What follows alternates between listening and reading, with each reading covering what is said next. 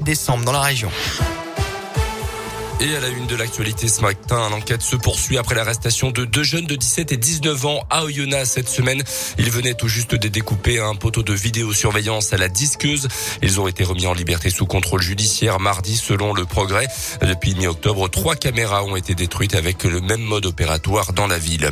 Deux suspects de 15 et 16 ans interpellés jugés fin décembre par le tribunal pour enfants de Bourg-en-Bresse. En début de semaine, les policiers avaient retrouvé plusieurs dizaines de grammes de résine de cannabis dans les parties communes d'un les deux jeunes ont reconnu le trafic de drogue. Le plus âgé a notamment été placé en détention provisoire.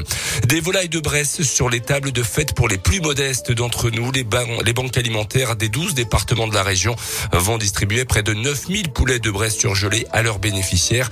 Un geste de la région Auvergne-Rhône-Alpes pour aider les producteurs de volailles touchés par la crise à écouler leurs stocks qui de grossissent à vue d'œil à cause des confinements.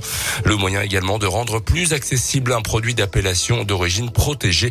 Denis Suisse-Guyot est le président des banques alimentaires dans la région.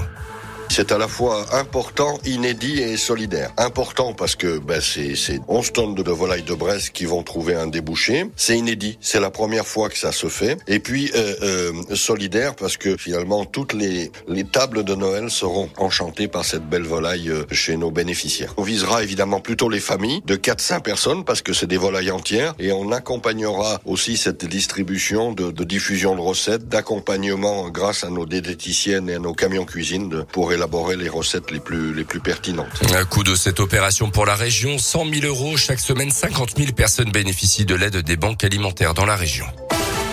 Dans le reste de l'actu, la situation sanitaire toujours inquiétante en France. 49 000 nouveaux cas sur les dernières 24 heures. Au moins 13 cas du variant Omicron auraient été détectés pour l'instant dans le pays. Le gouvernement demande désormais aux voyageurs vaccinés ou non en provenance d'un pays en dehors de l'Union européenne de fournir un test négatif de moins de 48 heures à leur descente de l'avion. La vaccination qui, d'ailleurs, qui va d'ailleurs devenir obligatoire en Autriche à partir du mois de février prochain avec une amende de plus de 7 000 euros pour ceux qui résistent encore. Teddy Riner, Clarisse Agbenienou encore Amandine Bouchard, le monde du judo français se mobilise en faveur de Margot Pino, championne olympique à Tokyo cet été. Après la relaxe de son compagnon, la judokate a dénoncé sur Twitter, photo à l'appui, une violente agression qu'aurait commise Alain Schmidt, qui est également son entraîneur.